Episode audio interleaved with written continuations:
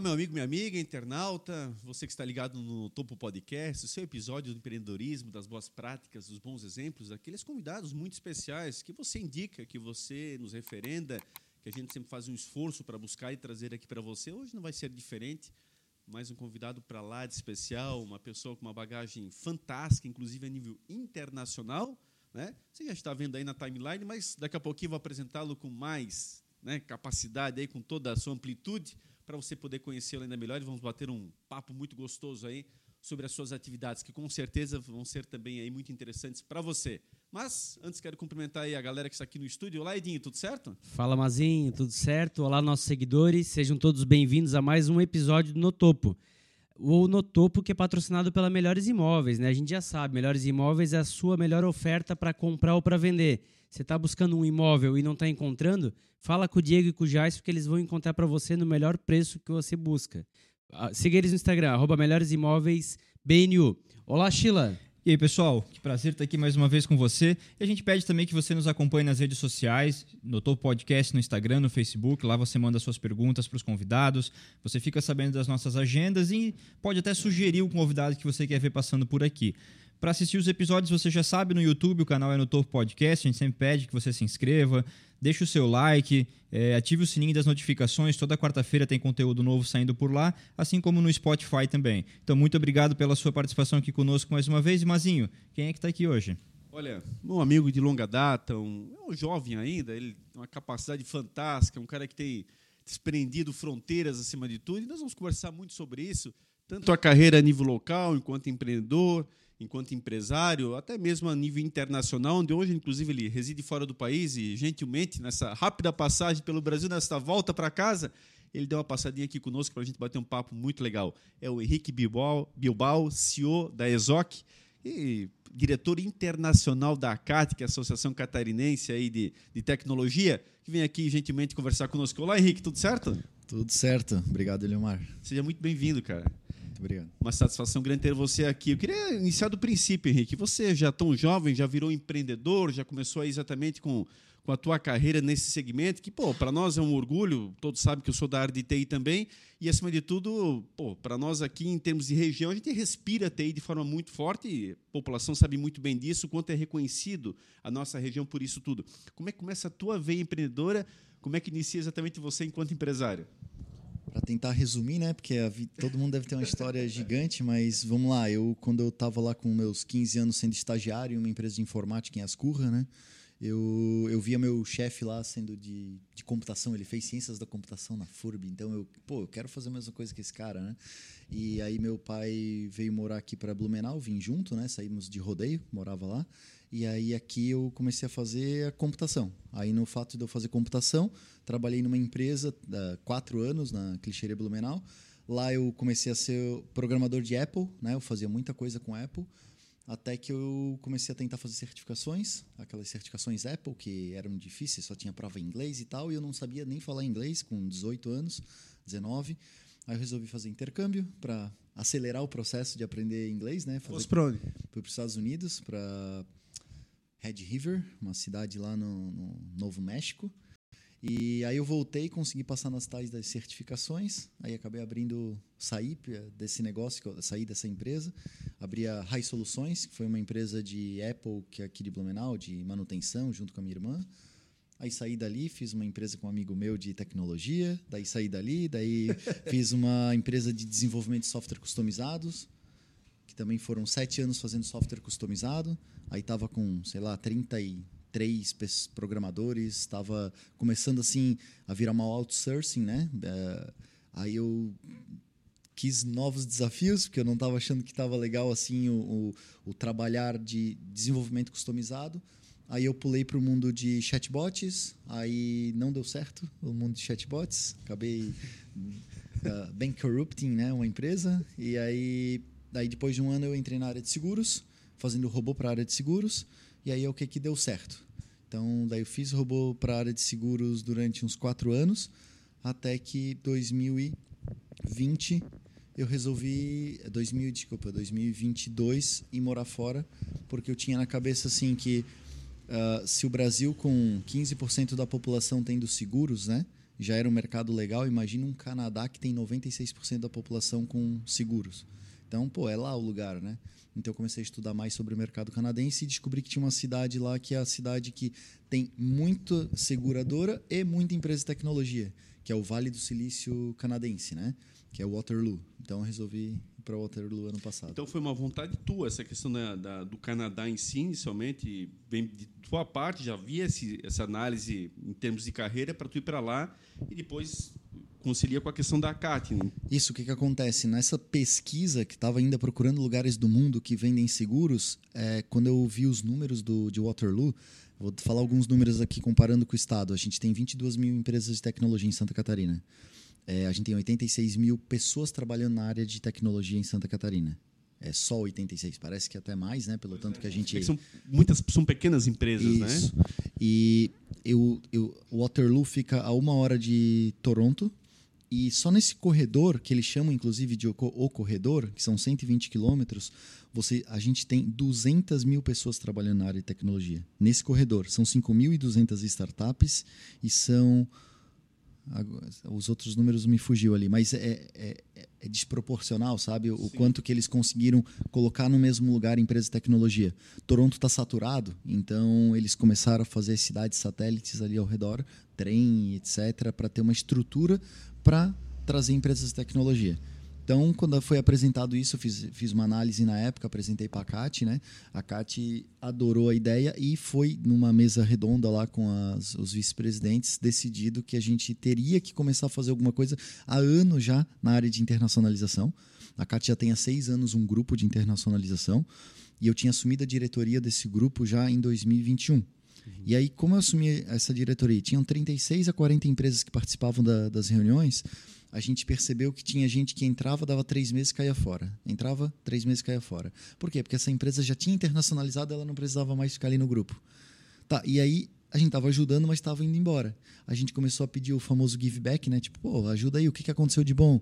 Começamos a trazer esses caras de volta para palestrar, para falar.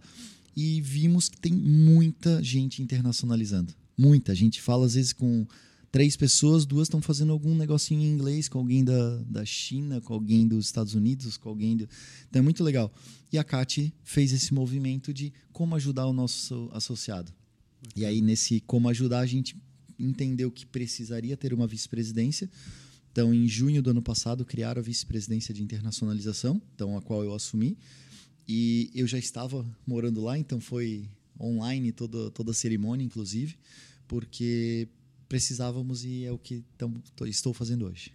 Só nessa rápida passagem, Edinho, perceba, então, quer dizer, empreendedor nato, né? Olha, as rápidas passagens, sempre mudando o foco, né, Henrique? De acordo com a necessidade, né? Dando um 360 ali, mas indo atrás dos teus objetivos e, cara, estava certo então que tu ia sair do Brasil. Isso para ti no teu planejamento, se não fosse o Canadá, tu irias para algum outro lugar, mas estavas atrás desse objetivo, né? Sim, sim, estava explorando, porque a gente tem muito. Uh, eu, eu, vou dar um outro exemplo. Em 2014, eu vendia softwares para museus. Né? Aí estava com o Museu de Cera, Museu Iberê Camargo, no Rio Grande do Sul, vários clientes. Um tipo revenda mesmo? Não, era um museu de. um software de museus. Tu, mas, mas era de alguém tu revendia? Não, não, eu desenvolvi. Ah, desenvolvi. Isso porque eu tinha software house, e daí acabamos fazendo mais de 200 softwares diferentes na software house. Então, alguns a gente queria escalar. Pô, isso daqui é legal, vamos tentar escalar.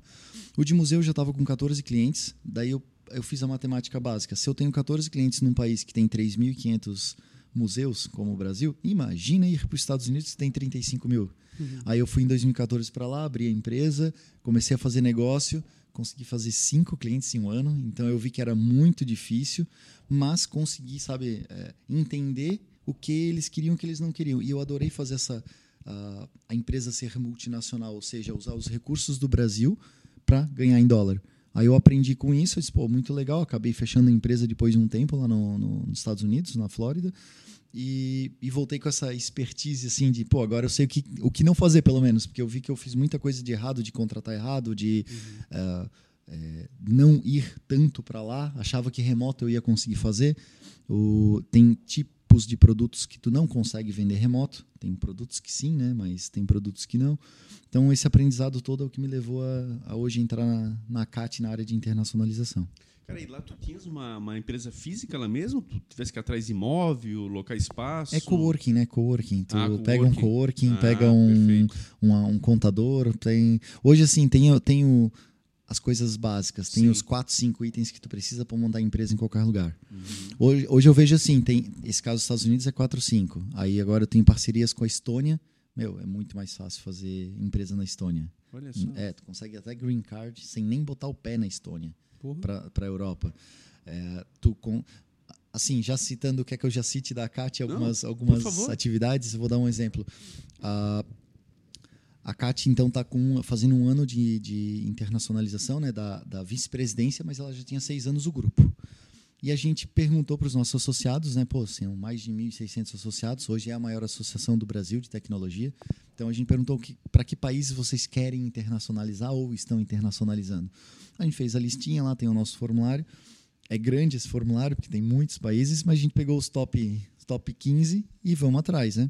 Dos top 15, a gente já conseguiu assinar parceria com hubs eh, de Boston, nos Estados Unidos, com o hub da- do Canadá em Waterloo, com hub com um parque chamado Xiamen, na China, com Colômbia, com Estônia e com Alemanha.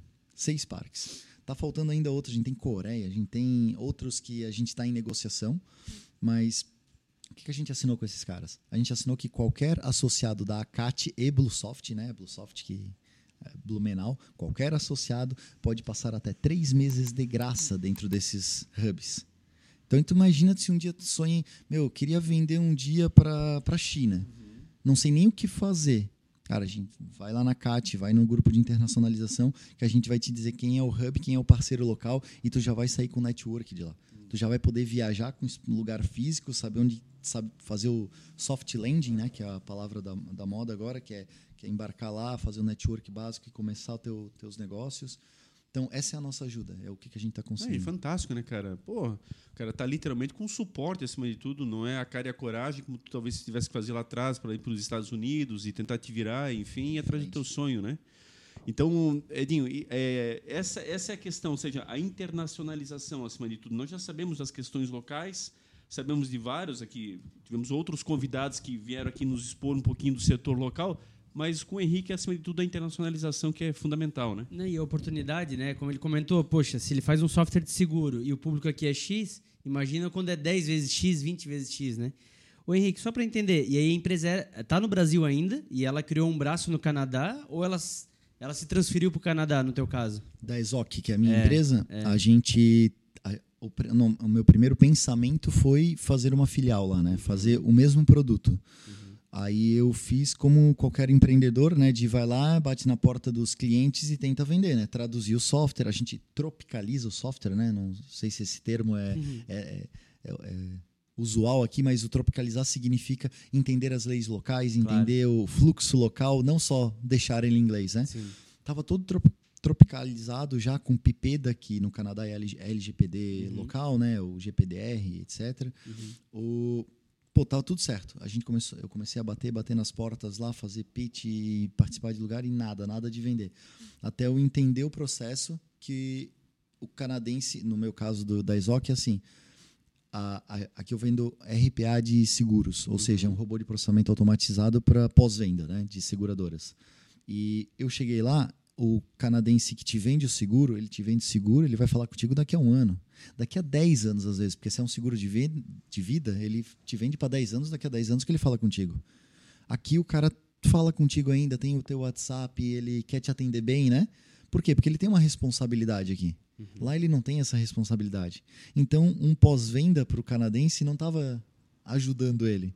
ele. Eles só me diziam, nice to have Uhum. sabe? Nice to have. E é o famoso nice to have é não para que ter isso se é só legalzinho para ter. Não resolvi uma dor, Não era uma dor Certo. que eles tinham. não era uma dor que eles tinham. Até um dia um, eu dei muita sorte que eu passei em duas aceleradoras lá. Aqui no Brasil eu já tinha passado na aceleradora Startup SC, que é do que já ganhou do Sebrae aí cinco anos seguidos como uma das melhores aceleradoras do Brasil. E aí eu fui para lá, tá no meu pitch, né? Ó, já passei por essa aceleradora no Brasil e tal, né? Eu entrei numa, eu fiz uma pós-graduação de gerenciamento global de empresas na faculdade Conestoga. Era de um ano, né? Quando eu me for, quando eu estava assim, que me chama a atenção no primeiro semana de aula, chega alguém na sala e pergunta assim: quem aqui quer ser empreendedor? Quer ter uma startup? Né? No meio de uma aula de um professor, né? Aí eu levantei a mão, né? Tipo, 20 indianos, 10 chineses, ninguém, ninguém. Eu já fiquei assim, o que está acontecendo de errado, né? Eu fui entender é que o mercado é tão bem pago lá que o cara não tem essa vontade de ser empreendedor que nem a nossa. Ele não quer correr esse risco, ele está tão bem pago sendo Não. funcionário. Isso, né? E aí, como aconteceu isso? Aí eu fiz o, eu- me deram a oportunidade de fazer um pitch, fiz um pitch para o laboratório da faculdade. É uma faculdade, é a segunda maior de Waterloo, tem 45 mil alunos, é, e eles têm um laboratório de, de startups. Fiz o pitch, passei, e no que eu passei, eles, na primeira ou segunda semana de mentoria dessa, das, da universidade, eles me disseram, poxa, tu podia fazer um pitch para aceleradora X lá, que é a AC. A IC é, a IC é Accelerator Center of Waterloo. É considerada uma das cinco melhores aceleradoras do mundo. Caramba. E aí eu, pô, vamos tentar, né? Estamos aqui, vamos tentar. Fiz o pitch para eles e eu consegui passar. Então, hoje eu estou dentro dessa aceleradora.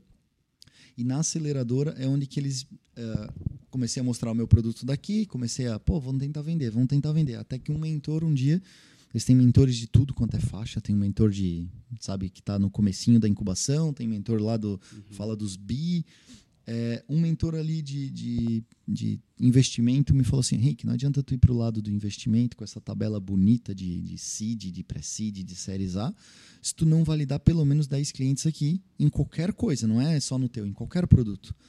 Faz diferente, faz aquela famosa pergunta de discovery, vai lá, vai lá descobrir o que os caras querem, não fala o que tu tem. Deu, pô, mas isso eu já fiz há quatro Sim. anos Lá atrás, cara. começo. Daí ele, "Tá, mas tu não fez isso no Canadá. Tá bom. Eu fui para um evento, daí nesse evento eu, eu tinha a meta de falar com 100 pessoas, eu falei com 80. Eu consegui 80 pessoas em três dias. E todas elas eu perguntava a questão da. Ah, tu- era um evento de, de, de seguradoras. E todas eu fazia essa pergunta de: pô, tem alguma coisa aí que tu tá com problema? É, ou que tu precisa velocidade? Ou, ou eu sou ó, eu sou da tecnologia, sou nerd lá da tecnologia. Quer me, me dizer o que tu acha que eu posso testar? E eu tive a sorte assim de 79 falarem o mesmo problema. Eu disse, pô, tá no, no, no, Validou no total. quinto eu já estava feliz, né? No quinto eu já queria ir embora para começar a desenvolver, mas não, eu tinha 100 na meta, né? Daí eu voltei, desenvolvi o produto e deu certo. Que daí eu fiz um software para aumentar a velocidade de venda de seguro de vida. Porque o seguro de vida no Canadá ele é meio que um guarda-chuva. Tu bota teu carro, tu bota tua casa, tu teve um filho, bota o filho, tu vai botando tudo num guarda-chuva, né? Tu, se tu não fizer isso, a gente aqui quando morre alguém, tu tem que ir lá fazer o, as divisões, etc. Lá não, eles o seguro que cuida disso tudo. Então, todo mundo sabe o que é um seguro de vida. 96% das pessoas têm seguro de vida. Tu vai fazer uma faculdade? Cadê teu seguro de vida? E aí foi que eu ajudei agora na velocidade de, de antes tu demorava uma semana para ter um seguro de vida, com a minha solução tu tem em sete minutos um seguro de vida. Caramba. Então ficou bem legal e os clientes estão felizes. E no Brasil tu tem ainda ou daí no Brasil não tem mais? Não, daí aqui eu continuo com meus robôs. Tenho 44 robôs aí funcionando para os clientes, então Focado no pós-venda daí. focado no pós-venda. Agora, quero bater um pouquinho nessa parte do desprendimento, né? Imagina a- é, essa é a grande questão. E, pô, a gente já teve aqui várias situações, o desprendimento de abordar as pessoas, de poder validar um produto, de poder verificar qual é o dor dela e tal. Muita gente tem dificuldades extremas e acaba não realizando e errando muito por conta disso. Imagina você em outro país, um estrangeiro naquele momento, fazer um papel que tu já fizesse lá atrás, tu sabe que não é simples. E aí, como é que foi essa questão? Não, tens que ir. Cara, como é que isso funciona na tua mente? Vou chegar e vou abordar e tal. Primeiro que já. Às vezes o cara pode ser um cara mais grosso, alguma coisa assim, já te dá um, um gelo. Como é que foi isso? É, a sorte que eu tenho é que o canadense, né, comparar com o americano, ele, ele é mais compreensível, um cara mais polite, né, um cara que tem, é, é, mesmo que teu inglês é mais ou menos, eles estão acostumados porque Toronto 70% da população é de fora de, do Canadá, fora é, do Canadá. Tipo, ele já está acostumado. Então eu tive a sorte de algumas coisas os caras não entenderem e não, mas me explica de novo. Vamos lá. E, e eu sempre entro com a abordagem do, eu fazia abordagem de, olha só, eu sou bom em TI, né? Eu sou bom em TI, porque daí o corretor de seguros é um cara que é muito bom em venda, ele entende Sim. tudo de seguro. Então ele não vai falar contigo se não for bom em alguma coisa, assim, né? Daí eu botava, sempre entrava com um papo de inteligência artificial, pô, sabia que lançaram tal coisa. Aí rolava esse approach para poder come, começar a conversa. Daí conversava, eu dizia, ó, oh, só tenho três perguntinhas aqui, porque eu estou fazendo essa entrevista com todo mundo. Só para não ficar assim, pô, uhum. se eu fico grudo numa pessoa, eu vou ficar claro. o dia inteiro lá com ela, né? Claro. Então deu certo. Pum, pum, pum, pum, um. Daí saía, ia num. Eu uso uma ferramenta chamada ClickUp, ia lá, botava tudo na, na planilha. Daqui a pouco, pô, a planilha tava. Meu Deus, essas dores tá aqui, ó. Perfeito. Vamos embora. Vamos trabalhar agora em desenvolver esse negócio. Que é uma baita sacada, Edinho. Por que, que eu bato nessa tecla? As pessoas estão começando seu negócio. Quantas Sim. vezes que acabam apenas olhando para o lado e, e achando que aquilo vai dar certo porque aquele segmento A do lado da tua casa já faz também dessa forma.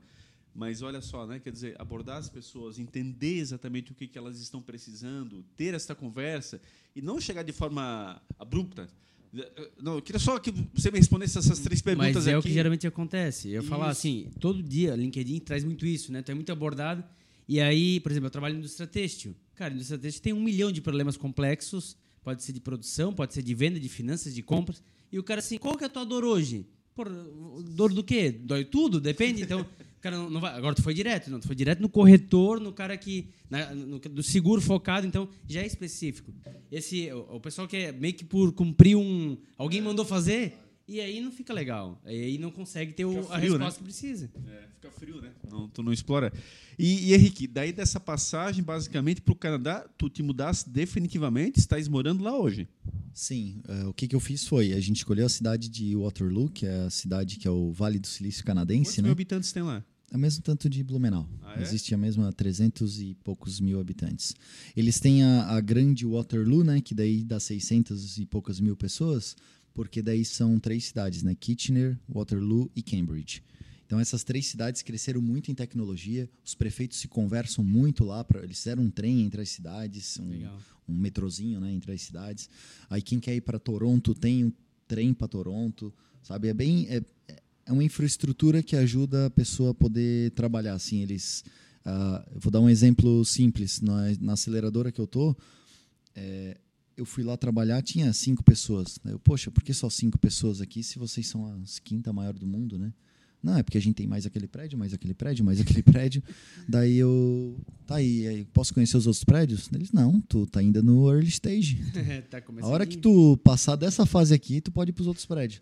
Até isso eles estruturam, sabe? Tu, quer, tu tem que falar com pessoas do teu nível agora, depois tu fala com outras do outro nível.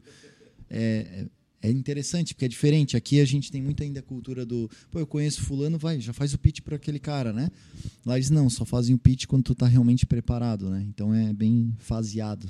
E culturalmente, quais são as principais diferenças? O que foi mais difícil para tu te adaptares? Como é que está sendo lá o dia a dia? Conta um pouco dos bastidores da, uma coisa é a profissão, agora que não, é tua residência como é que qual é a mudança em relação ao Brasil em especial? O, a primeira coisa é a questão de ser imigrante, né? Então tu não é tão fácil a vida do imigrante, assim é, é tu, a, eles são muito fortes no credit credit score, né? Que é o como a gente tem um Serasa aqui, uhum. eles estão muito assim. Qual é o teu número?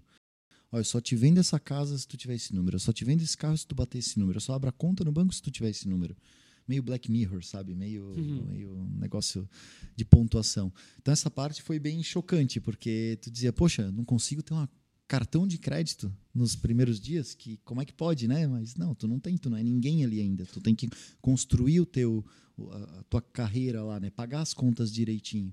Então essa foi uma, uma das partes mais difíceis assim de, de entender, né?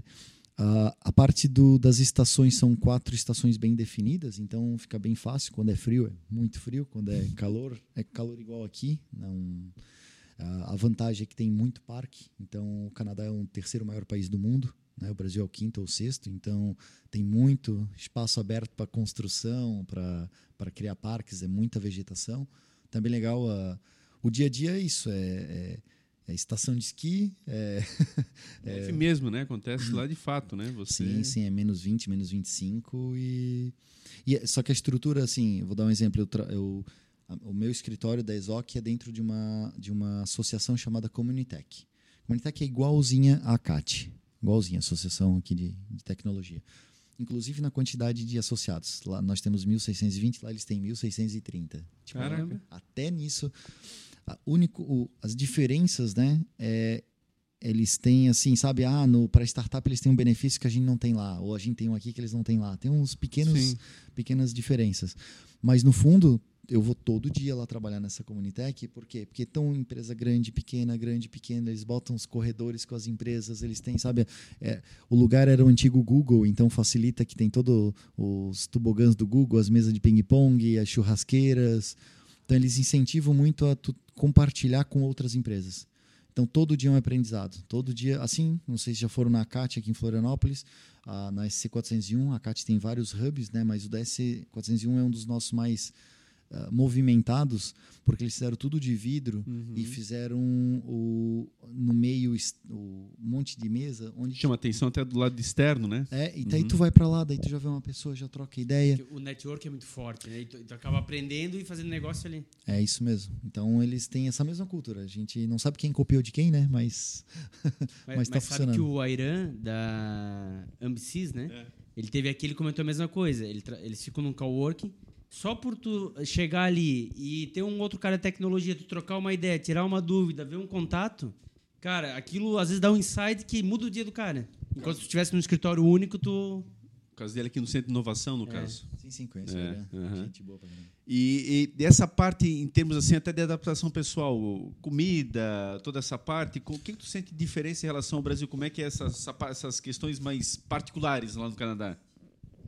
Essa parte é super tranquila, super tranquila, assim, de não muda tanto. Não é que nem a gente olha para os Estados Unidos, que é mais eh, os hambúrgueres e etc. Não, lá eles são um povo muito caseiro, assim, tem muita coisa para fazer, carne igual, é, comida bem, bem tranquila. Não tem. Pela essa parte da É, adaptação, não, né? foi bem tranquilo. Já foram parentes nossos nos visitar e daí, ah, será que a gente vai gostar da comida? Meu, é a mesma coisa, então, Legal. Tranquilo. E é um país muito bem estruturado, né? O Canadá se fala muito isso sempre, isso não é de agora. É um dos países melhor estruturados no mundo, com uma receptividade fantástica, abre para o estrangeiro poder atuar, tanto é que você falou aí, o número de estrangeiros é uma coisa absurda. E, e essa questão exatamente de preparo, né? Acho que de- de- literalmente você está num país de primeiro mundo, né? Isso, essa é. A gente está falando, o Brasil está em terceiro, lá eles estão em primeiro, tem uns porquês, né? A Exato. estrutura é uma. Ah, quando tu vai para uma cidade. Falando assim do, do como é que eles dividem lá, né?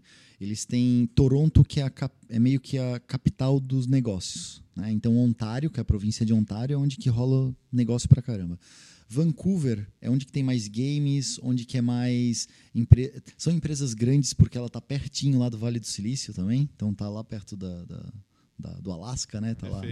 E, e por outro lado a gente tem o Quebec, né? O Quebec ele, é- ele é meio que separado do Canadá porque ele é, é- a, a língua principal é francês. Então assim o meu produto lá eu não vendo no Quebec porque se eu fosse vender o meu produto no Quebec eu tinha que ter suporte em francês, eu tinha que ter não era só traduzir ele, eu tinha que ter certificações em francês, eu tinha que ter outras coisas. Então depois que eu crescer X nível, daí eu penso em, em querer entrar no Quebec.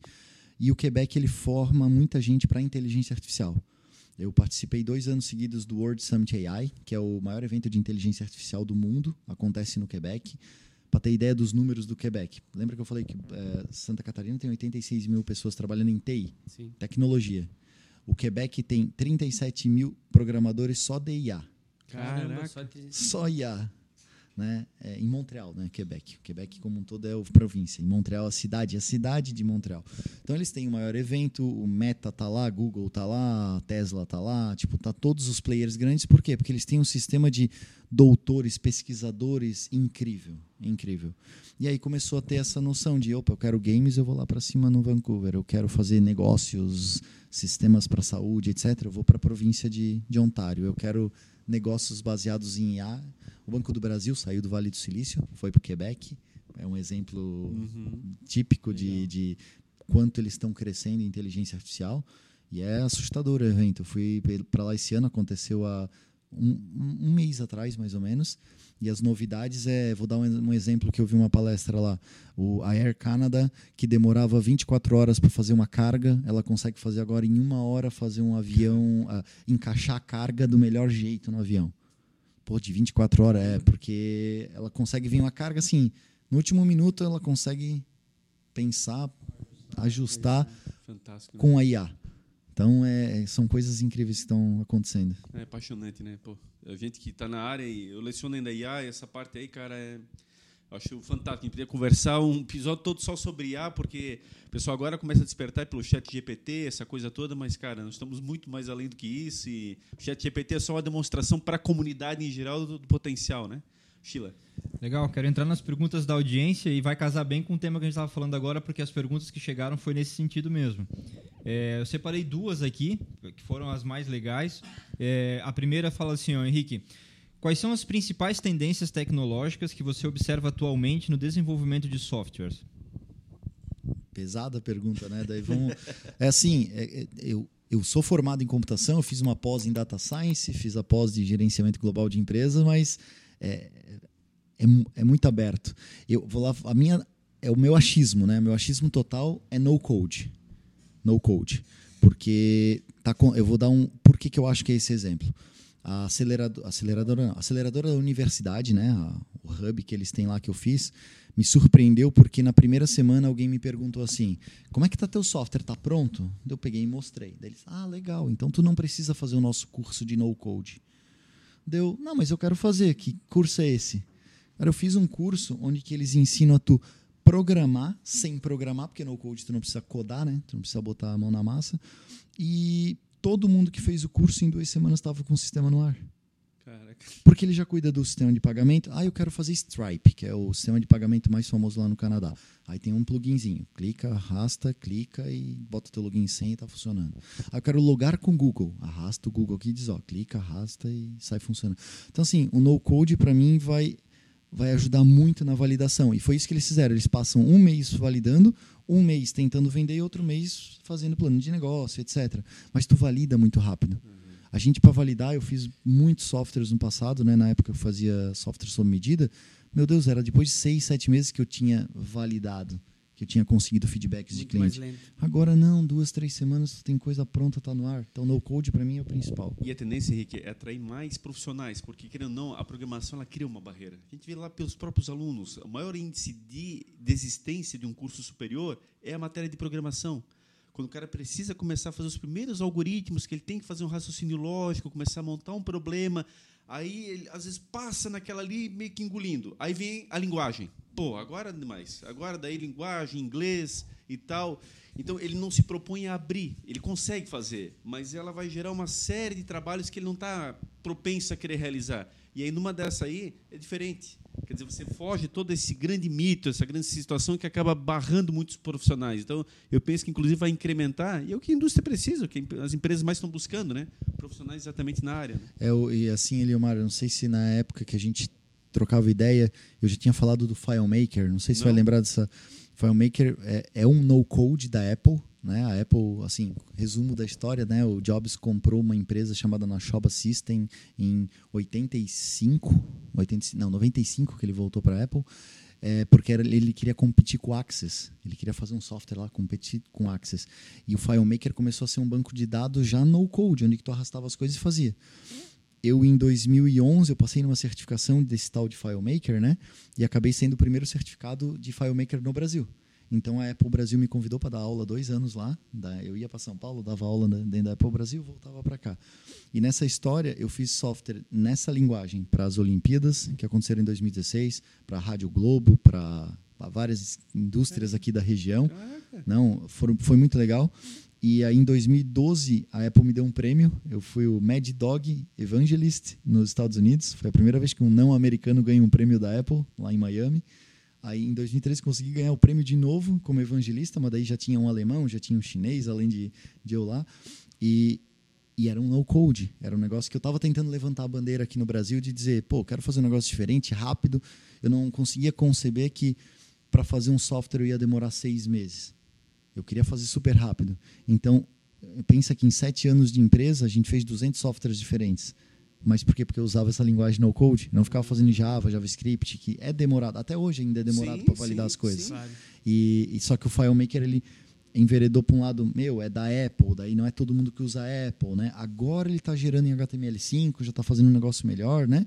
Mas, enquanto isso, os concorrentes como Bubble, Channel, entre outros, vieram aí pela lateral e estão crescendo aí na escalabilidade de software no code. É incrível o que está acontecendo hoje em dia. É isso aí. Sim, sensacional. Uh, para fechar, e aí eu separei essas duas, já vai entender o motivo. O Daniel perguntou assim: ó, como você vê o avanço da inteligência artificial no desenvolvimento de softwares? Nunca foi tão fácil programar, cara. Tu bota na IA lá. É, é, óbvio aquela história assim, o GPT que é o mais famoso, né? É coisas que os cientistas já estavam pensando há 20 anos atrás. Já tinha esse tipo de tecnologia. Hoje ela veio para o público, veio para a gente, né? Então agora lançaram a versão paga dele. Meu, tem os diferenciais lá de nunca parar de te responder, etc. Mas tu consegue chegar agora e dizer assim: se comporte de tal maneira, faça de tal jeito e ainda me programe tal coisa dependendo da linguagem, ele dá o código todo para ti. FileMaker, que é uma linguagem de, de que é de, de drag and drop, né? De arrastar coisa, ele não programa, ele não consegue, porque não tem código fonte ali. Aí ele, tu pede para ele faça tal coisa com um sistema assim, assim assado. Se eu peço em FileMaker, ele me dá o, o que fazer, ó, clique, arraste, ele passo me dá passo, né? o passo a passo. Se eu peço numa linguagem Java, C, etc., ele me dá os códigos. Aí eu digo, não entendi o código X. Ele vai lá, não, esse tu tem que colar aqui, esse tu tem que criar uma classe. Então, assim, tá incrível como que dá de fazer hoje. Nós na empresa usamos IA para poder fazer teste, teste unitário. Então, antigamente tinha que ter um monte de gente na empresa né, para fazer teste. Então, hoje em dia dá de fazer com, com IA. Acabou com o meu emprego. tá fazendo teste? Eu, eu, era key user de teste. Né? Aí, ó. é, mais prepara o currículo. Pois é, já vou começar a distribuir. Desculpa. A culpa não é minha. Desculpa, desculpa ter interrompido, mas é, me deu um não, mas sabe que é, essa ponta é muito importante, e não é o caso do Chile, a gente sabe o quanto ele é bom profissional, mas eu, tenho dito o seguinte, esse, essa discussão é muito profunda, as pessoas falam muito sobre isso, ah, mas pô, vai gerar o desemprego. Não, eu penso que cada vez mais vai selecionar os bons profissionais. As eras vão continuar existindo, a questão é que os bons vão permanecer. Aquele meia-boca, aquele que de fato, cara, ele literalmente ele é dispensável, basicamente, ele faz mais um trabalho manual do que de raciocínio lógico, cara, ele vai sobrar na história. É, eu, eu, já acho, Leomar, que vai, o que vai acontecer.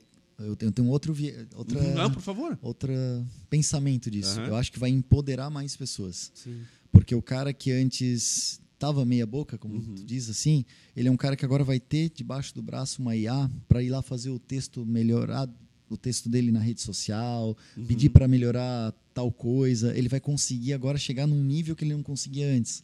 Mas é aí que eu digo assim, ele tem que sair da zona de conforto, entende? Não, tem que. Porque o que eu me refiro é aqueles caras que literalmente só fazem o trivial do trivial. E na área de TI, cara, pô, isso é um pecado capital. A gente já trabalhou em várias empresas, ser empreendedor, eu sempre fui colaborador, basicamente. Então, cara, tu tá na equipe ali, tem aquele cara que literalmente ele só faz mais do mesmo e é aquilo e acabou.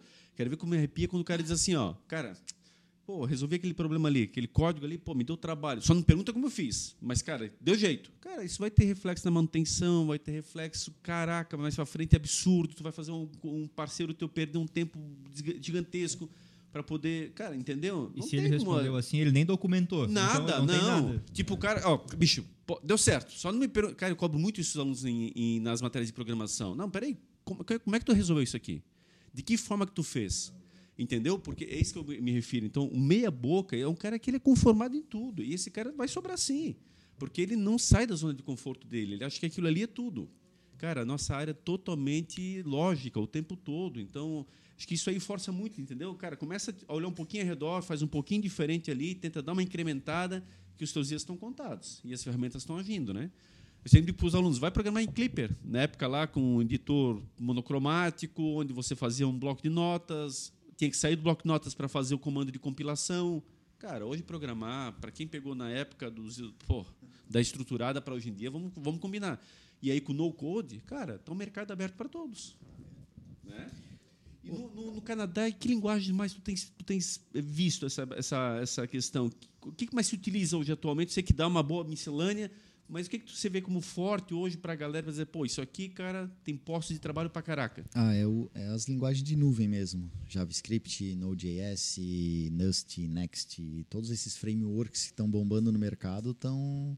Tá, a gente olha, pô, é, existe até um, um, A gente usa lá na empresa é, as tabelas de quais linguagens tem a, a maior comunidade versus que é, mais tem biblioteca versus. Existem essas pesquisas Né? E as mesmas que o Vale do Silício faz, o resto do mundo faz, Canadá faz, Brasil faz. Segue a mesma tendência. É, a gente tá- segue essa tendência. Oi, Rick, dá um passinho atrás, que assim, tu é um empreendedor nato, né? Até anotei. Tu fundou a High Solution, tu fez uma empresa de tecnologia que tu não citou o nome, mas Prime Technology. Prime Tecnologia. Depois tu fez uma de software customizado, A Highmaker, Highmaker. Depois tu fez uma de chatbot. a L. Isso. E depois você foi para Exoc. de área de seguro. O que que fez é, você ir pivotando, né? Porque foram alguns, algumas mudanças de, de rumo. É, O chatbot você disse que deu errado, enfim, não foi o que você esperou. Outras deram certo, mas não era o que você buscava na sua carreira. É, qual foi o sinal? Porque o empreendedor tem muito disso. Às vezes ele fica insistindo. Né? Vamos pegar o caso da chatbot ali, que pô, é uma tecnologia, né? muita empresa começou a usar e, e, e eu venho da área de marketing. É, em um dado momento, isso foi um grande diferencial. Depois, em um dado momento, já o pessoal já não queria mais, porque queria a humanização do chatbot. Então, foram vários, vários momentos. Mas quando é que você percebe, diz assim, cara, não, esse não é mais o caminho, eu vou ficar aqui batendo, se tem, tem uma oportunidade ali que vai brilhar muito mais, muito mais rápido. E às vezes o cara fica com apego, e o empreendedor que está nos assistindo, às vezes ele fica, não, eu criei esse negócio, eu não vou mudar, e tu mudou seis vezes. Então conta um pouquinho como é que foi isso. N- A resposta quase é não sei, né? Mas eu vou, eu vou tentar uh, ir pro lado da oportunidade. Porque aparece tanta oportunidade na vida, tanta, tanta, tanta. E, e, e assim, tem gente que fala que ah, tem que pegar quando aparece. Eu, eu já acho que aparece tanta que às vezes se tu não pegar, tu vai ter outra, sabe? E hoje em dia eu vou dar um exemplo. é, Eu, eu estou em alguns, ajudando alguns outros negócios, né? Tem um negócio aqui em Blumenau, a Fourscore. É uma empresa que eu tô como CTO deles. Pô, eu entrei fazem seis meses atrás nesse negócio para ajudar eles. Pô, é uma empresa que faz análise de crédito de empresas a nível mundial. Eles te dão todo o crédito, sabe, saber se tu é um bom pagante. Só para ter noção, 25% das empresas no Brasil quebram por falta de pagamento. A pessoa faz o seguro de vida dos funcionários, seguro das fábri da fábrica, das máquinas, mas não faz do pagamento. E aí, quando ela faz, porque não confia em algum lugar, ela pega um seguro de pagamento. A gente que esses caras criaram uma, uma plataforma que faz essa análise baseada em muita informação que tem, fecharam um contrato com a maior empresa de seguros do mundo, de seguros não, de seguros de crédito do mundo, que é a Coface francesa.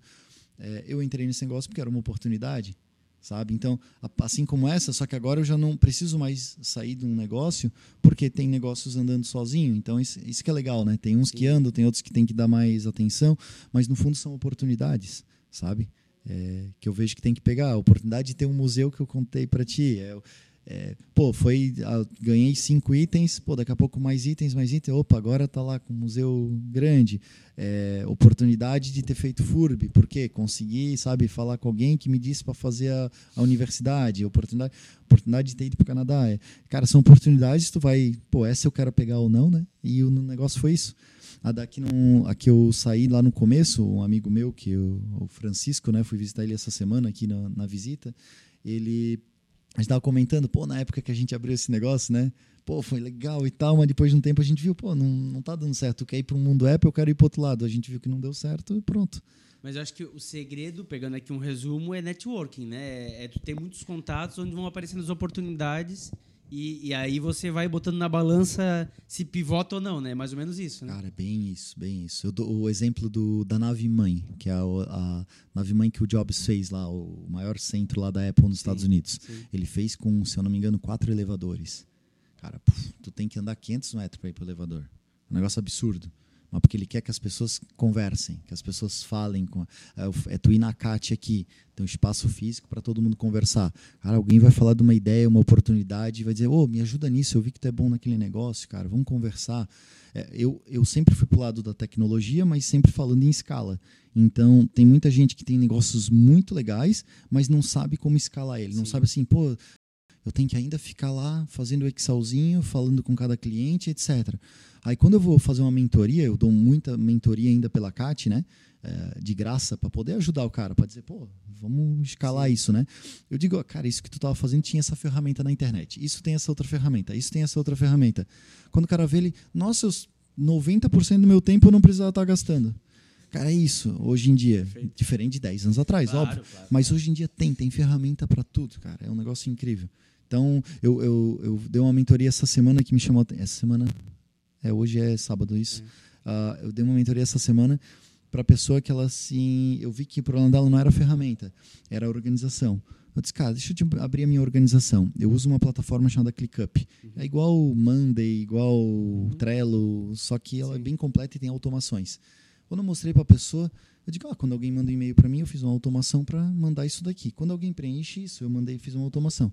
Nossa, tipo, a pessoa, meu, como tu é organizado? Eu, não, eu estou usando há cinco anos a ferramenta. Cada vez que surge um negócio novo, eu vou lá e automatizo. Pronto. Não é um negócio que nasceu agora. Eu vou falar, ficar três horas e programar isso, né? Sim. Mas é, tem ferramenta para tudo, cara. Então, legal. é isso que é legal. legal. Ô, Henrique, pegando o jovem que estão nos assistindo, né? Esse cara que está começando uma, uma, uma, carreira acadêmica, iniciando exatamente o primeiro semestre, enfim. Esse é um grande parâmetro, né? porque se fala muito no empreendedorismo na área de TI. A gente sabe, só Blumenau, por exemplo, tem cerca de 1.200 empresas. Mas boa parte dessas empresas são pequenas empresas, onde tem ali exatamente um ou dois sócios, enfim, e acabam gerando o seu mundo dos negócios. Cara, vale a pena empreender? Eu sei que na tua conversa está todo dentro do esquema, beleza, mas para mostrar para esse jovem como é que ele começaria, que dica tu darias nesse sentido? Porque o, o grande medo, a gente sempre trata aqui esse dilema, hoje, claro, focar na área de TI, mas pegando para outras áreas é o mesmo esquema, essa virada de chave. Querendo ou não, hoje eu estou ali com meu saláriozinho, estou iniciando uma carreira e, cara, se eu empreender, eu, por outro lado, eu posso me ferrar, pode, posso me dar mal e estou abrindo mão de poder seguir. Vamos botar aqui uma Philips da vida, uma Sênior, as grandes empresas aqui da, da nossa região, uhum. podendo seguir carreira e depois estar com um salário melhor e estável, entre aspas, né, pela minha competência. Pô, e aí eu vou empreender e depois, cara, e aí? Vou ficar endividado? Que, como é que tu, tu, tu delimita, com a tua experiência, olha, quantas empresas que você abriu, que você, você mudou, inclusive é, cada vez mais tu está resiliente, está sempre vendo o melhor negócio. Como é que tu indica para esse jovem, o que, que tu falaria para ele para ele poder começar? Olha, Leomar, tem uma... No Bluesoft eu fiquei três anos, né? E aí no primeiro ano que eu fui lá uh, fazer o discurso lá do Entra 21, né? Falar do, do, do... Falar de empreendedorismo, pediram, fizeram uma pergunta semelhante. Disseram, Henrique, fala desse tema aqui. E, e, o que, que eu levei muito em consideração foi o que eu fiz na minha vida, porque eu do, dentro do meu primeiro negócio eu fiz o tal do intraempreendedorismo. Não sei se uhum. é um termo de uhum. cara, tu, tu consegue empreender dentro do, do, lugar que tu tá. Não, todo patrão, todo chefe, todo gerente, todo quer ter um colaborador que, que é para frente, que diz assim, ô, oh, tá vendo aquele negócio que a gente fazia desse jeito? Olha aqui o que, que eu fiz.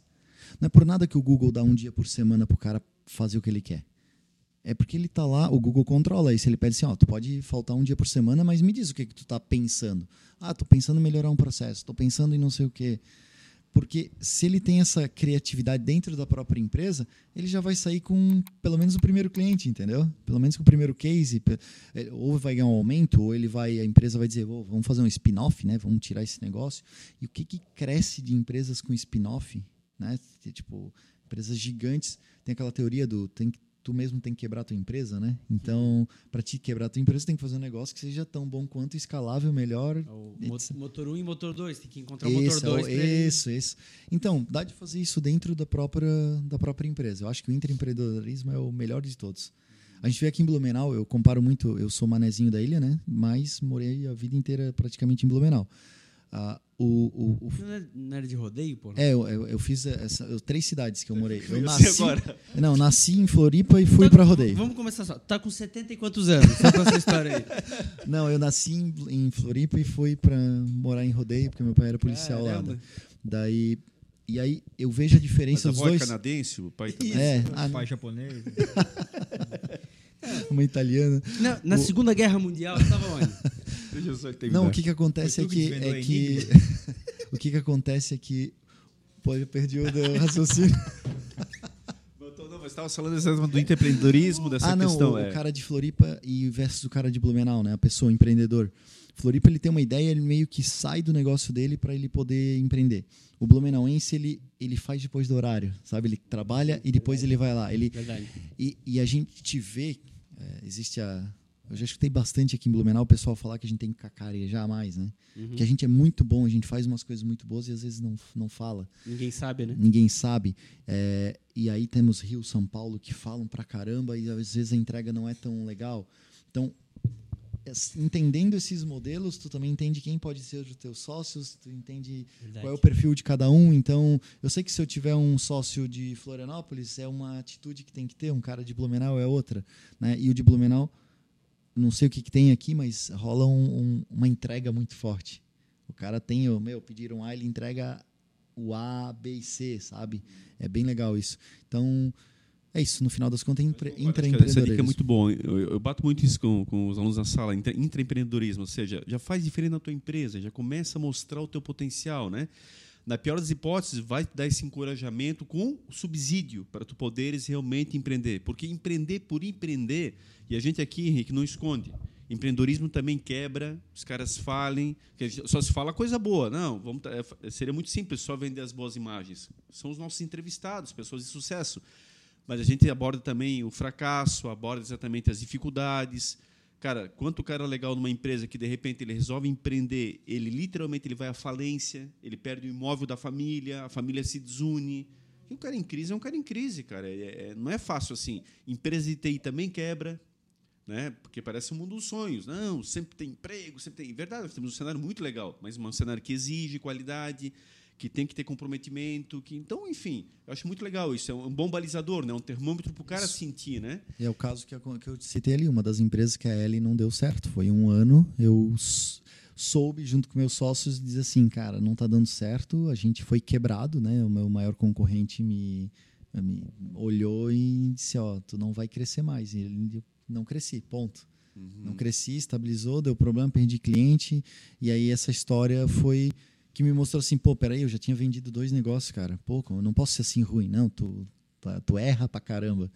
E aí errei, fazer o quê? Vamos atrás, paga as contas e. Mas, ó, mas, mas saber, assim, esse desapego ele é legal, cara, porque muitos caras se abraçam na ideia até o final e vão morrendo e vão morrendo, quando vê não tem mais pra onde sair. Então, enxergar também que acontece, o erro acontece e a concorrência acontece, mas no final tu tem que acertar mais do que errar. Então, pô, se tá errando ali, vai pro próximo pra acertar e a vida vai seguir e vai dar certo. né? É ser resiliente, literalmente, né? Porque tem muita questão também da, da autoprovação ali, né? Eu tenho que mostrar que eu dei certo, é- eu não posso ser fracassado. E o cara, nesse cenário, infelizmente, não tem nem longe. É, eu queria ainda bater numa outra tecla, a questão ali do quanto faz os softwares de museus, enfim, que é um segmento totalmente fora do teu contexto. Porque assim, ó, cara, nós temos caras muito bons na área de TI, mas realmente eu bato nessa tecla ali de novo, da questão exatamente de vender, do, do networking, de você ir atrás, de conversar com as pessoas, de oferecer. Cara, isso eu não sei fazer. Isso eu não sei fazer. Cara, programa pra caraca, seria, pô, top das galáxias. Mas e aí? Como é que foi no teu caso, cara? Então, ah, esse negócio de museu. Como é que pinta essa. Só para dar um, um- um- um overview aqui para a galera. Pô, como é que pinta uma ideia na cabeça e como é que tu começa a mergulhar nela? E, cara, tu, tu liga para um museu aleatório. E como é que foi isso, para as pessoas entenderem? No meu caso foi um pouco mais fácil porque eu fazia software sob medida. Então teve um primeiro museu que pediu, ah, eu quero fazer um software sob medida, né? Um museu de cera de Gramado. Então, os caras entraram em contato É, contigo. eles- que tu fazia software customizado Tu lá. faz e- customizado para Apple? Faço. Aí, bom, era o meu nicho, software customizado para Apple, rápido. Eles queriam resolver coisa rápida. Aí fez para um, daí tu, tu olha, pô, que legal. Vamos ver se tem mais alguém que quer esse produto. Aí liga para os outros, aí dá Google, né? Começa a pesquisar quem são os outros, ou pede para o próprio cliente, cara, tu tem alguém para recomendar? E, e os clientes recomendam porque ele sabe que se tu vender para os concorrentes dele, tu vai melhorar o software. É. Então é uma coisa que Vai às vezes o- a gente antes da, da Highmaker eu tinha essa vergonha de não, não vou falar com pedir pro cara qual é o concorrente dele, ele nunca vai falar. Cara, na Highmaker eu comecei a pedir, os caras davam. Não, pode pode dizer para ele me ligar se ele tiver dúvida. Caraca. Pô, daí vende. Porque daí o cara liga lá, ô, peraí, o Henrique lá, o software dele, como é que foi? Quanto é que ele te co-" Até o preço eles falavam. Beleza, o cara, ô Henrique, cara, mas não quero o mesmo preço do cara, que ele me falou que é tanto. Beleza, vamos embora. E, e- e eu fiz esse que daí não deu certo, não é que não deu certo, daí foram va- 14 só museus aqui, mais 5 nos Estados Unidos, mas eu tentei software de odontologia também, eu tive 22 clínicas odontológicas usando, porque uma clínica pediu um customizado, comecei a fazer para as outras clínicas. É, e o chatbot também foi nessa, nessa pegada, porque eu estava fazendo, foi um software customizado, aí eu resolvi, pô, não, não tá dando certo a Rainmaker, vamos vender a Rainmaker para poder fazer uma empresa só de chatbot, porque a inteligência artificial é o futuro. Aí que não deu certo porque o chatbot não é, é um negócio que era meio, ainda é hoje é, qualquer um faz, sabe? É. é um negócio que tu vai lá no Google, digita o que tu quer treinar e treina e entrega. Sim. Então virou um commodity, sabe? Ô, Henrique, como é que descontinua esse software? Tipo, e a galera com. Ó, vou dar um exemplo de um cliente muito bom que se vê esse episódio aí vai, vai, vai ficar feliz que eu citei ele, né? Uh, que é a FM, que é a Seria Frederico Missner de, de, de Luiz, de Luiz Alves. A terra né? do. É, a, a, a, a FM, Luiz... ela foi um dos meus clientes que a gente fez um software para 300 pessoas lá, pô, um RP, pensa um RP, eu não Sim. sabia fazer RP, só sênior, os outros fazendo. E quando a gente disse, pô, não está dando certo, já tinha passado três anos fazendo software para os caras, já gigante, banco de dados gigante, a gente fez um, um, não é um onboarding, é um processo de, de entrega do software. Então a gente treinou o time deles para eles darem continuidade. Entregou Ponto. o código para eles. Entregou o eles... código, entregou tudo e eles deram continuidade. Mas daí era um software grande. Mas pois nas é. clínicas, no museu. Isso. Ah, daí eu fiz muito o. Ó, cliente, vou te continuar a partir do mês tal e eu vou te recomendar esse, esse meu concorrente. Entendi. Aí eu comecei a recomendar Mas concorrente. Mas daí ele trocava de software. Tu não, não chegou a entregar software? ele pronto para alguém continuar tocando? Alguns, alguns sim. Alguns que eu vi ali, eu vendi. Teve é, muito deles isso. que eu vendi.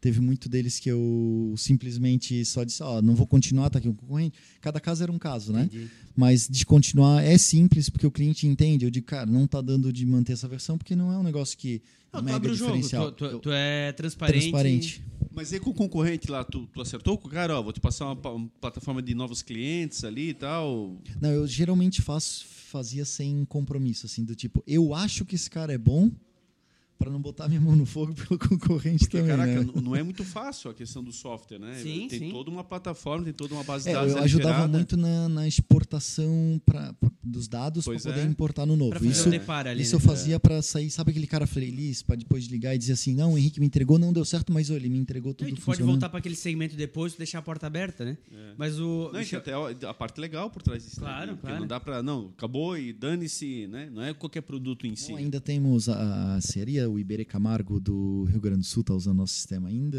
tipo, com algumas pessoas que continuaram, né? Então, Legal. banco de dados gigantes, daí até hoje vem alguma coisa ainda, porque tem uns vídeos no YouTube meu na época de treinar software no code, né?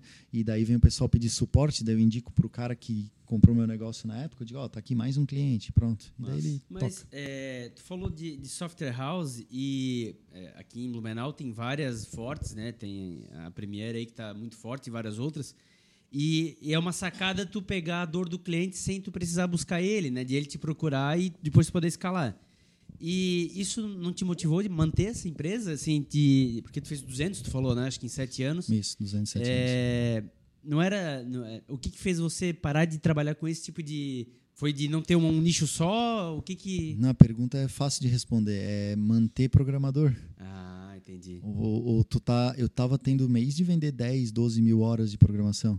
Caramba. Aí tu tem que manter todo mês. Isso é uma, é uma loucura. Sim, sim. e aí tu vê, eu, eu, eu tenho sorte que eu não mantive. Porque, porque eu vejo que hoje, para manter esses programadores, ia estar tá sabe, negociando horas gigantes, sim, negociando. Sim. Ia ser outro. Não, e que a pandemia explodiu, né? A tua empresa foi antes da pandemia, né? Antes, essa foi antes. Ah, na pandemia. pandemia explodiu a hora, né? É fantástico. Então, basicamente assim. foi isso. Hoje, eu, como eu fiz uma comparação de programadores, né? Programador uh, sênior e júnior, é, júnior e pleno está ganhando uma média de 10 mil dólares canadenses né, para trabalhar lá em qualquer empresa de desenvolvimento lá. Aí tu converte isso, né? Tu não vai conseguir manter um cara aqui. Sim. Aí aqui tu vai pegar um salário base de 10 mil reais, o cara olha para fora e diz, ó, oh, é só eu aprender inglês que olha o salário que eu vou ganhar. Então... É, tá de parabéns aí o JP pelo trabalho que eles estão fazendo ali na, na Premiere, porque é suado.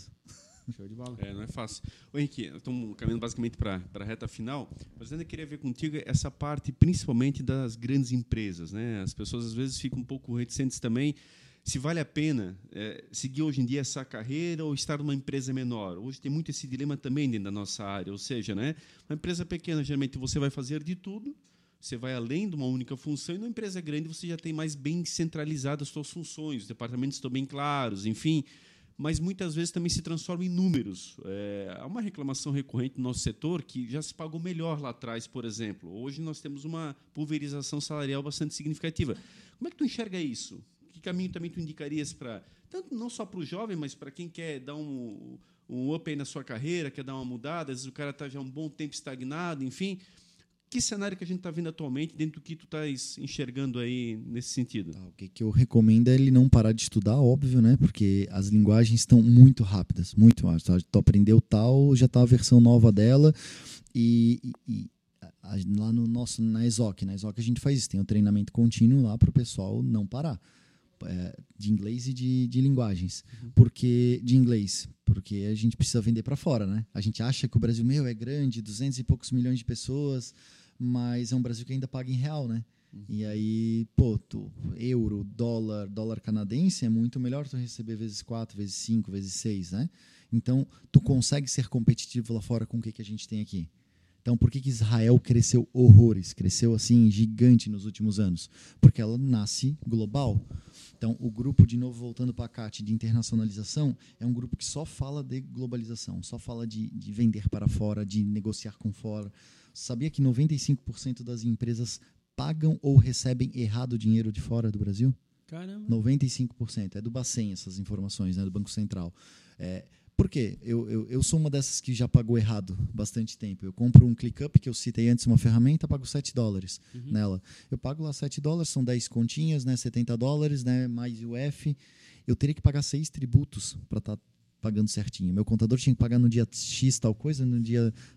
A gente não sabe nem comprar de fora, certo? Imagina receber de fora. Então, tem, tem alguns casos aqui em Blumenau, né, sem citar nomes, que tem muito dinheiro fora do Brasil que não consegue trazer porque não fez o sistema de tributação certo, porque não fez a empresa certa. Então, assim, tem muita coisa para a gente aprender. Por isso que na CAT a gente está com esse desafio enorme de como ajudar. Criamos os hubs justamente para poder ter o cara local fazendo essa parceria, dizendo, ó, oh, tá aqui o modelo X, o, o advogado Y, né, para te ajudar. Mas aí voltando na pergunta, né, o, a, a pessoa que está estudando para caramba novas tecnologias e está aprendendo outra língua, né, a gente é um dos poucos países que só fala uma língua, né? É, tô, Canadá, França, francês e inglês. Tô, China, inglês e chinês. É, é, até o tem N outros países que falam mais de uma língua. A Suíça a fala gente, quatro línguas. Suíça, quatro línguas. Então, se a gente quer crescer, se a gente quer vender para fora e ser competitivo e não ser morto por empresas de fora que vêm aqui e fazem uma funcionalidade nova, mata uma empresa. Sim. Sabe? A gente vê muito pela AWS, pela, pela Amazon, né? pela, uh, eles criam algumas funçõezinhas novas na plataforma dele, já é 10 empresas que não precisam mais estar no mercado, porque estavam fazendo aquela função. Sim. Então, tem que estar tá antenado, tem que estar tá ligado. É, uma, é meio ingrato a gente ser da TI, né? Porque daí a gente tem que estar tá toda hora aprendendo, né? Toda hora a gente tenta estudar coisas diferentes lá na, na ESOC, porque daí uma vez por mês a gente se encontra para fazer as atualizações entre o time. É, é, é, que cada vez mais, né? Antigamente a, a, disrupção ela era muito mais lenta, cada vez mais ela é mais rápida em todos os segmentos. E no TI é o top desse, dessa disrupção, né? Ela é totalmente inova muito rápido, muito rápido, né? Então, rápido. É, se você tiver é, por fora, você vai ficar para trás, né? É a analogia sempre da Kodak que não foi para a máquina digital, ela ficou para trás e morreu e ela é líder número um. É, eu vou dar um outro exemplo. Aconteceu o Web Summit, é, uhum. acontece em Portugal todo Sim. ano, no Canadá também todo ano, que deles tem um nome chamado Collision. Aí em Portugal deu 70 mil pessoas ano passado. No Collision deu 33 mil pessoas. Esse ano o Collision está esperando 40 mil pessoas, agora em junho. Acabaram os ingressos. E no Rio de Janeiro, foi aconteceu pela primeira vez há duas semanas atrás. Foi, eu vim para cá. Primeiro na América Latina. É. Primeira da América Latina, deu 21.500 pessoas. O primeiro evento. Tinha mais de 5 mil gringos ali. 5 mil pessoas falando inglês. Como é que tu, cara, vem no teu stand e tu vai vender um negócio tu não... Então, é, tem que estar tá integrado com o resto do mundo. Eu acho que o Brasil acordou para isso, isso é bem legal, Sim. porque eu, eu, venho falar com alguém achando que a novidade internacionalização, o cara já tinha vendido para o México, já tinha vendido para a China, já tinha. Mas às vezes é errado, então isso que é legal do trabalho de vocês, para mostrar qual que é o certo, né? Mesmo isso. que o cara já tateou, já foi, meteu isso. a cara, mas puta, às vezes não consegue trazer o dinheiro de volta. Isso. Então é, é legal vocês mostrarem até qual que é o caminho, né? De, pô, legal, ele já teve a experiência, então ele sentiu o gostinho, agora vamos organizar o negócio. Meio que isso, né? Não, 100% isso. E tem muita gente aqui, eu de novo, durante os três anos de Bluesoft aqui, a gente via muito caso de empreendedores sozinhos lá para os Estados Unidos para falar com funding, com, com, fundo de investimento. Aí tu via um outro aqui, daí tu via um outro aqui. Cara, quanto dinheiro esses caras gastaram, quanto tempo eles gastaram. E a gente conseguiu hoje concentrar isso. O cara diz assim, ah, Henrique, eu estou tentando levantar um, um dinheiro nessa proporção com, esse, com essa tese. A gente já disse, cara, vem aqui que a gente tem o lugar certo para te apresentar e a gente ainda vai com a Cat para dizer assim, ó, pode escutar esse cara. Tipo, já então, endossa ainda, dá um crivo que... Isso, então isso que tá legal, os soft landings ao redor do mundo. Como eu falei, a gente só tem seis contratos né, de hubs internacionais, mas é, a é. meta é 15. Mas os pica, né? Nas áreas mais... os pica, é. é. Isso mesmo. O Henrique, para fechar minha última pergunta, vou deixar a bola quicando aí dentro da, da tua área total, mas assim, explica um pouquinho então para o empreendedor, seja ele pequeno, médio ou grande, qual a importância de estar se associando, por exemplo, a um Bluesoft, a uma CAT, porque apesar dos números serem interessantes, mas vamos lá, em relação ao número de empresas, é muito pequeno ainda, né? Vamos ser bem sinceros, né? É um pequeno percentual que é associado a essas entidades, a grande maioria literalmente está por fora. Então, o que, que soma isso para a empresa? O custeio é grande ou não? Como é que funciona? A mensalidade? O que, que tem que se pagar? Enfim, dá um, uma rápida passagem para o pessoal entender e aí você que veste essa camisa já há tanto tempo pode exatamente demonstrar com total clareza isso aí, por favor. Vamos lá, por parte, só pela parte de internacionalização já vale o, a mensalidade ali. Os seis primeiros meses é de graça para o associado. Se é uma startup, não paga o primeiro ano. Tem os benefícios lá no acate.com.br e no bluesoft.com.br ou .org.br. Né? Uh, o que, que tem de vantagem? Assim, primeiro, se tu está com um negócio começando, tu pode entrar no Midtech. Midtech hoje é uma incubadora da CAT, que há um ano foi colocada aqui no Gene, dentro do Instituto Gene. Essa incubadora já ganhou quatro anos seguidos como uma das cinco melhores incubadoras do mundo. Então a gente não está falando, sabe, uma incubação qualquer. Pô, é, a gente, uh, existe o UBI, que é um prêmio de Israel que eles dão para o mundo inteiro, assim, de, de melhor incubadora, melhor aceleradora, melhor hub, melhor etc. Hub a gente nunca ganhou no Brasil, né? Mas incubadora a gente tem a CAT em Florianópolis. A CAT pegou no primeiro ano que ganhou e disse, poxa, vamos jogar para o estado. Hoje existem sete midtechs espalhados pelo estado. Tem Chapecó, tem Floripa, tem Joinville, Legal. tem aqui. Isso faz o quê? Nascer mais empresas redondinhas já, sabendo qual é a etapa 1, etapa 2, validação, entrega, pitch, é, pitch inglês, como é que eu peço dinheiro.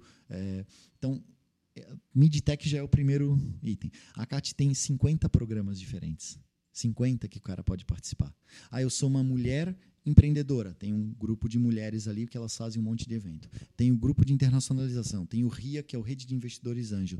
Tem o Link Lab, que é um programa de corporates que é vamos lá, Whirlpool, VEG, eles pedem para a Kat fazer curadoria e dizer, Kat, eu tenho esses problemas. Acha alguma empresa de tech para me ajudar?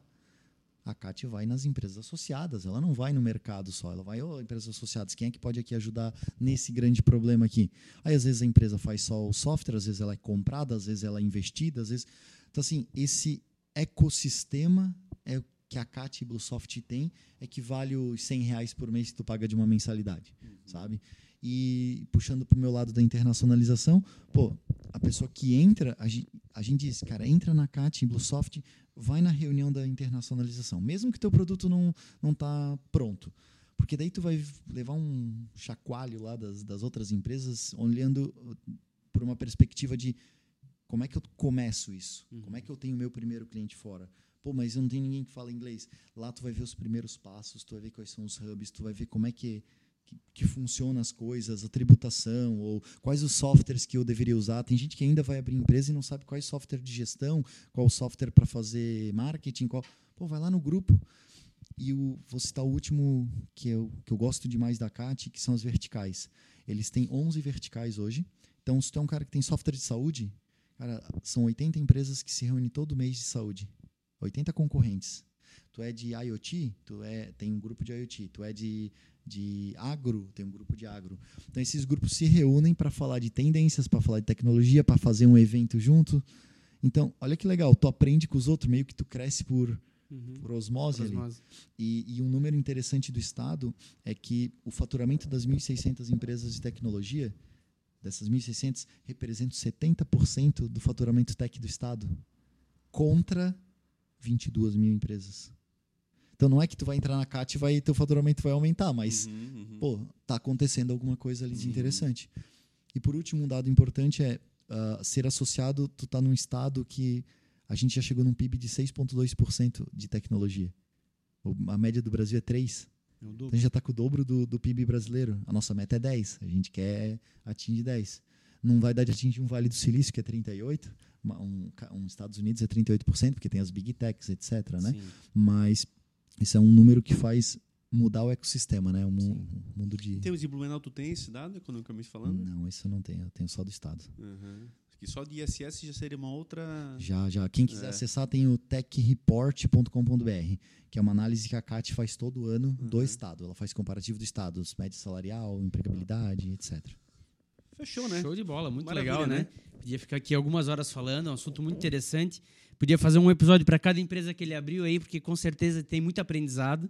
E a CAT eu acho que é muito legal, né? Por ser algo ah, é, assim que leva, é, fomenta, né? As novas empresas e e as novas tecnologias elas surgem nas novas empresas, nas ideias. Então não ficar parado aqui no estado é fantástico e exporta aí para todo mundo. Agradecer nosso patrocinador, né? Melhores Imóveis. Sem ele a gente não estava aqui, pensou em comprar e vender. A Melhores Imóveis tem a melhor oferta para você. Fala com o Diego, com o Jason lá no Instagram, arroba Melhores Imóveis BNU. Agradecer muito o Henrique aí por essa aula que ele deu para nós. Pensou em internacionalização ali, procura a Cat, né? Que, que vai te ajudar com certeza para você levar teu software para fora. É isso, Sheila? É isso aí. Agradecer também quem nos acompanha lá pelo Instagram, o Facebook, o YouTube, o Spotify. Atingimos a marca aí nos últimos dias de 10 mil visualizações. A gente fica muito feliz com isso. Então a gente agradece demais a presença e a participação de todo mundo que está lá conosco. Continue compartilhando os episódios, continue comentando, curtindo. Toda quarta-feira um conteúdo novo, a gente sempre tenta inovar no segmento. Então, fazendo tudo isso especialmente para você que nos acompanha. Então, muito obrigado mais uma vez. Estender também meu agradecimento aí para o Henrique pela participação.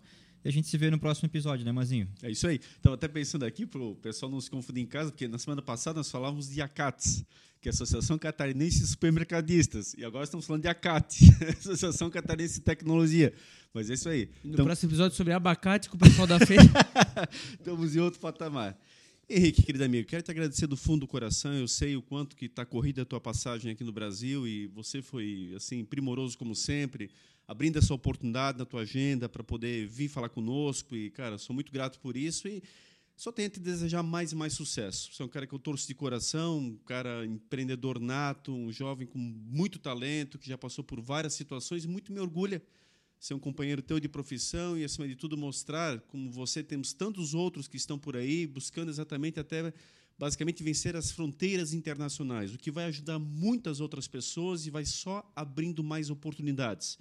Poderias tranquilamente ficar apenas na tua empresa e pensar nos teus negócios, e você está lá se desprendendo e fazendo ainda por todo um segmento da qual a gente te conhece sabe que isso é bem propício da, do teu caráter da tua forma de ser. Então, obrigado e sucesso sempre.